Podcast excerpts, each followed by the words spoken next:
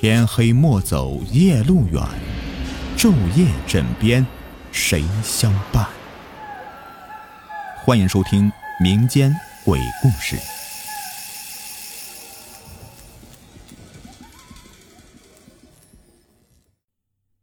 午夜说书先生。上世纪八十年代，农村条件艰苦，村子里没有什么娱乐，更别说什么电影了。而我们这些孩子，除了疯疯打打以外，最喜欢的就是说书先生了。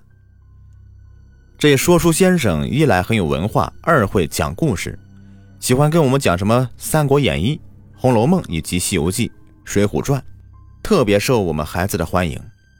要说当年的说书先生啊，还真就是十八般武艺，样样俱全。他们是一边说书，又煞费表情，表演的很真实。还比手画脚的，蹦蹦跳跳的，实在是有趣。不过我们本村并没有说书先生，都是流动的外来人口，来到我们村子里表演，然后找村民讨口水酒喝。村民毕竟是和善好客的，虽然那个时候呢，我们村子并不富裕，不过村子里产出的最多的就是红薯，红薯能填满人的肚子，也就给人希望。我记得那天天蓝蓝的，我和大壮、金花，我们三人和一大群孩子在疯玩。大壮的名字虽叫大壮，但是胆子却最小。金花是一个女孩子，胆子挺大的，像个男孩子。那天我父母走亲戚去了，本来我也要去的，只是中午吃完饭又跑回来跟他们玩了。时至中午，天突然阴了下来。大朵大朵的乌云聚集交错在一起，时而还能听到擦擦的闪电声，又加上狂风大作，风声呼呼作响，天昏昏沉沉的，这简直就是阴森恐怖。当时我们家没有人，我干脆请到大壮、金花去我们家里玩。不过那时候啊，家里穷，三人进屋以后也没什么可玩的，正闲着东一句西一句的聊着，这时候只听到嘎嚓一声。那声音静悄悄的，我听到我家的大门呐被人推开了，可是我记得我明明是关上门的呀，可把我吓得够呛了。大壮就更是吓得哆嗦，以为是来了小偷了。反倒是金花胆子最大，简直就是女汉子，一把操起铁铲扛在肩头，一拍大腿道：“跟我来，我就不信了。”我和大壮胆怯的跟在金花后面。来到后院，一看，大门半开合着，而在院子的大树下，似乎躲着一个人。谁？给我出来！金花气势很足，犹如猛虎下山，把躲在树后那个人呐吓得直哆嗦。慢慢的，树后之人缓缓走了出来。我们一看呐，是一个四十来岁的男人，不过他穿的是打扮很奇怪。他穿着一条青色的马褂，马褂颜色很旧了，上面还有不少的补丁，头上戴着青色小帽，背后还有一条长辫子。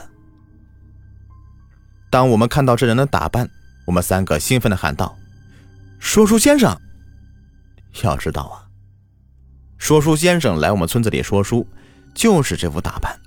他们专门戴着瓜皮小帽，小帽上还连着一根假辫子，打扮成。清朝时期的说书先生，他一看我们不怕，笑眯眯的问道：“哎，你们想听我说书吗？”“当然，当然了。”我们三个很感兴趣。说书先生非常高兴，让我们搬来几个小凳子和桌子。他像是变戏法似的，在桌上摆好瓜子、糖果、花生，说是请我们吃的。这可把我们乐坏了。没想到听书还能吃东西啊！我们三人自然是乐坏了。就这样，说书先生讲了一个又一个故事，我们听的也是津津有味，桌上的美食也都吃的是一干二净了。直到天快黑了，我们三人都饿了，而且我爸妈也要回来了，他这才停了下来，跟我们说道：“呃，明晚我再来，地点就在村口的城隍庙，等你们啊。”晚上我爸妈回来了。大壮和金花也各自回家去了。爸妈做好饭菜让我出来吃，我却久久的待在屋子里不出来，当然是免不了我妈一顿臭骂的。可是让我妈奇怪的是，平时做好饭菜，我早就迫不及待的出来吃饭了，现在怎么一点动静都没有呢？我妈进屋一看，我整个人都裹在被子里，抱着肚子叫疼。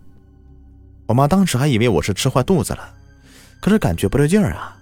她拉开被子一看，天哪，我的肚子就跟怀孕七八个月的孕妇一样，把我妈给吓坏了。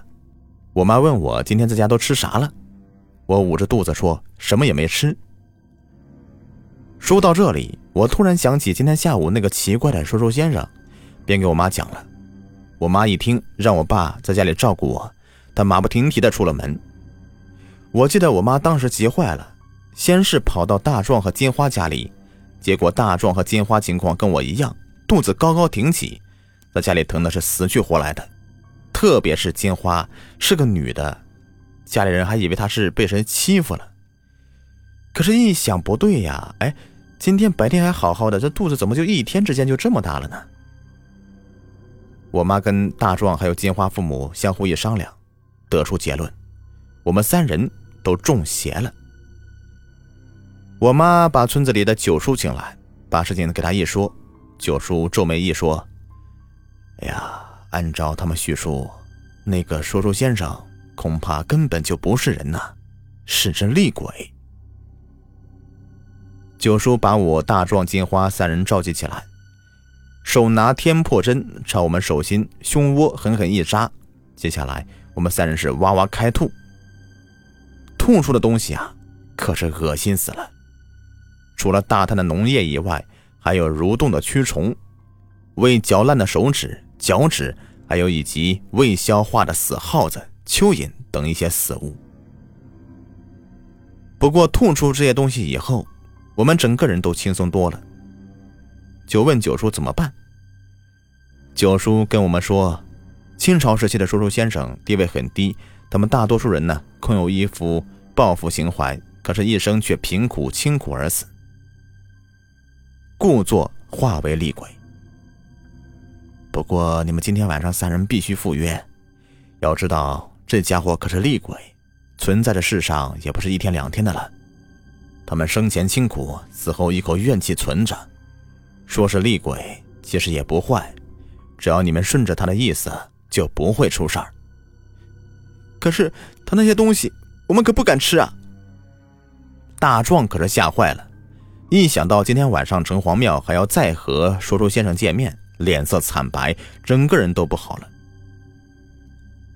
你们只管吃就好了，这件事儿我知道该怎么做。夜深了，天寒地冻，我们三人裹着棉袄来到城隍庙。月光折射在城隍庙的窗口上，把里面照得斑驳。说书先生早就准备好了。见我们来了，迫不及待的让我们坐下，然后摆好瓜果让我们吃。吃啊，吃啊！你们怎么都不动呢？哎，我们不饿，听你说书就成。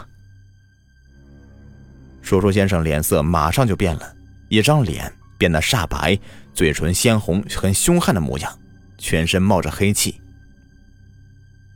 当时我们那个怕呀！胆小的大壮一把抓过花生，连壳都不剥，直接就塞进嘴里，形同嚼蜡。嘿嘿，这就对了嘛，尽管吃啊，我这里还有呢。说书先生又开始高谈阔论了，我们不断的往嘴里塞东西，一想到这些东西是什么死耗子、蛆虫变的，内心就一阵的恶心。可是如果不吃，就得死。九叔说了，这东西怨气大，只要平了他们内心的怨气，他是不会害人的。就这样，我们度过了痛苦的一晚，直到天快亮了，叔叔先生才满意的离去，并且邀约我们明天晚上继续。我们三人一回去就跑到九叔那里，九叔早就为我熬制好汤药了。我们三个吃以后，哇哇大吐。吐出来的东西跟昨天一模一样。哎，九叔：“你干嘛做个三个假人呢？而且还长得跟我和大壮、金花一模一样。”九叔说：“这个你就不要管了，你们三个滴一滴鲜血在假人身上，就可以回家了。哦，还有一事，明天晚上你们可以不去了。”我们三人简直不敢相信呐！不过九叔在我们村子里德高望重，自然是不会骗人的。接下来，我们把鲜血滴在假人身上，按照九叔说的，第二晚再也没有去听书了。从此以后，倒也相安无事。只是啊，从此以后，每到晚上，总会想起说书先生朗朗的说书声，以及三个假人坐成一排。聚精会神的听书。从此以后，村子里只要来说书先生，我和大壮、金花再也不敢去听书了。本集故事已播完，感谢收听。